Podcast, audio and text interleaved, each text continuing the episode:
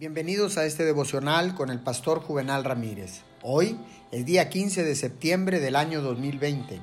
La palabra dice en el libro de los Proverbios capítulo 11 versículo 20, El Señor aborrece a los de corazón perverso, pero se complace en los que viven con rectitud.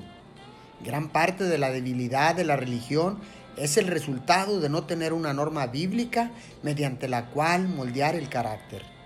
Esto resulta en gran parte de la omisión de la oración o de no hacer hincapié en su importancia.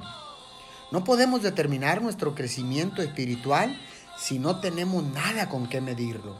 Siempre debe haber algo definido en los ojos de la mente a lo cual apuntamos y hacia lo cual nos dirigimos.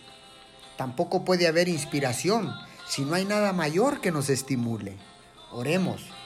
Bendito Padre Celestial, Papito Dios, que mi única meta sea ser más y más como Jesús cada día.